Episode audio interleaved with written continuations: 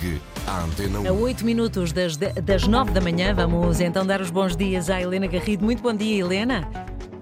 Ana, Bom dia, boa semana. Ora, o Tribunal dos Países Baixos deu luz verde ao governo para reduzir o número de voos no aeroporto de Amsterdão.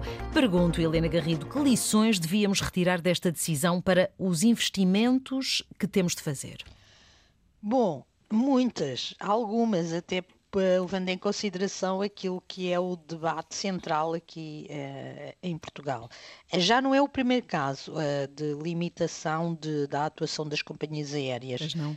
Eh, eh, eu penso que a Mónica lembra-se, não é? Lembra-se do caso da França. França, exatamente. em que estão limitados os voos, ou vão ser, ou estamos a caminho de ser Não há limitados. domésticos, não é? Hum, E, eh, todos, eh, todas as cidades que estejam ligadas por comboio, Por comboio, pois. eh, por menos de duas horas e meia vão eh, deixar de ter eh, voos. Eh, voos eh, que viagem, eh, vai deixar de existir viagens de avião para Exato. essas eh, zonas. E nós já percebemos que um país como Portugal é bastante é bastante eh, pequeno e como tal eh, só eh, eh, o debate Lisboa-Porto deixa de fazer eh, nesse caso sentido Agora foi a vez dos Países Baixos. O governo, como a Mónica disse, ganhou um processo e no próximo ano, o- em tribunal, que tinha sido interposto pelas companhias aéreas, e no próximo ano o aeroporto de Schiphol, que eu penso que é assim que se diz, é que é o aeroporto, o um aeroporto de nome Amsterdão, estranho, sim, sim. exatamente, não poderá ter mais do que 440 mil voos, que são menos 12% do que o atual limite de 500 mil. A KPLM, obviamente, será a companhia mais prejudicada, mas as mais pequenas também o serão e, claro, vão continuar na batalha legal.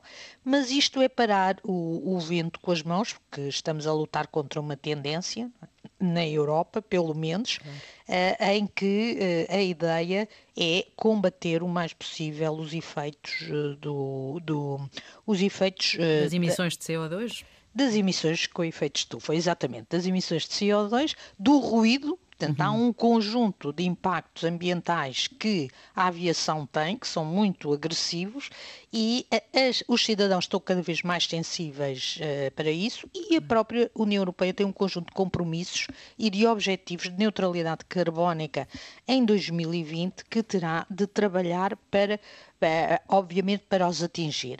E por isso isto vai se fazer parte do nosso cotidiano, eh, o que vai exigir muitas alterações, quer nos nossos hábitos, porque andar de avião, que era uma exceção aqui há uns anos, tornou-se um hábito, tornou-se uma. faz parte até do cotidiano de algumas pessoas. eh, nos Estados Unidos é muito mais do que há, mas obviamente que é isso que acontece. E quanto isto se passa na Europa, Mónica, o que é que nós debatemos aqui? A localização do novo aeroporto para receber mais voos. Exatamente. Nós por aqui debatemos o novo aeroporto e até achamos normal que uma das localizações que vai ser estudada é ah, na zona da Reserva Natural do Estuário do, do, do Tejo. Óbvia- claro que esta é- vai ser a tendência, o comboio é que vai ser a tendência, não vale a pena pensarmos de outra maneira e era isto que nós devíamos estar a debater, que era ah, a ferrovia, A ferrovia, que era a recuperação, a recuperação o mais rapidamente da ferrovia, da, da ferrovia. Mas nós fazemos exatamente o contrário.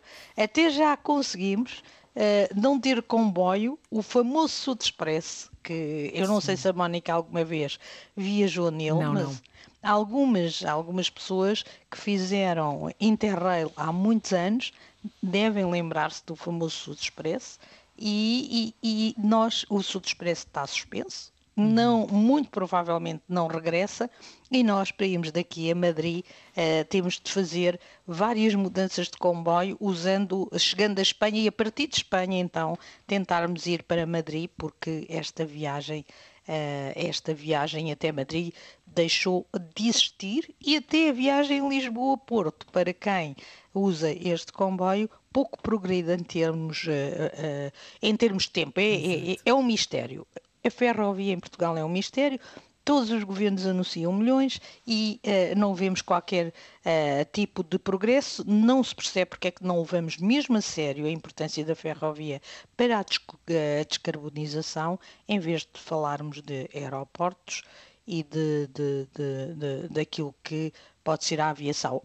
Claro que, que nós podemos precisar, podemos precisar no aeroporto, não sou especialista, há muita, muito conflito neste debate, muita Sim. contradição neste debate, mas uh, temos de ter consciência que o futuro não vai passar por andarmos mais de avião para viagens, uh, especialmente para viagens. Curtas, que podem ser feitas de outra maneira, não é? Curtas, uhum. exato. E que são muito menos poluentes.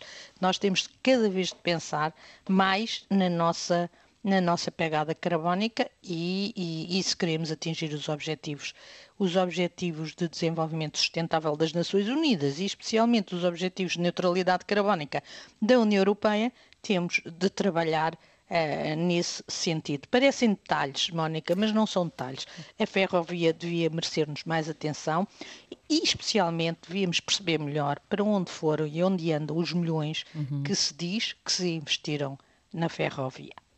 Muito bem, Helena Garrido e as contas do dia é um debate que vai continuar de certeza aceso este. Ficamos agora até amanhã. Até amanhã, Helena Garrido. Estas contas do dia vão ficar disponíveis caso não tenha ouvido desde o início ou se quiser mesmo voltar a ouvir na íntegra, estão disponíveis nas plataformas habituais, estão sempre concentradas no RTP Play.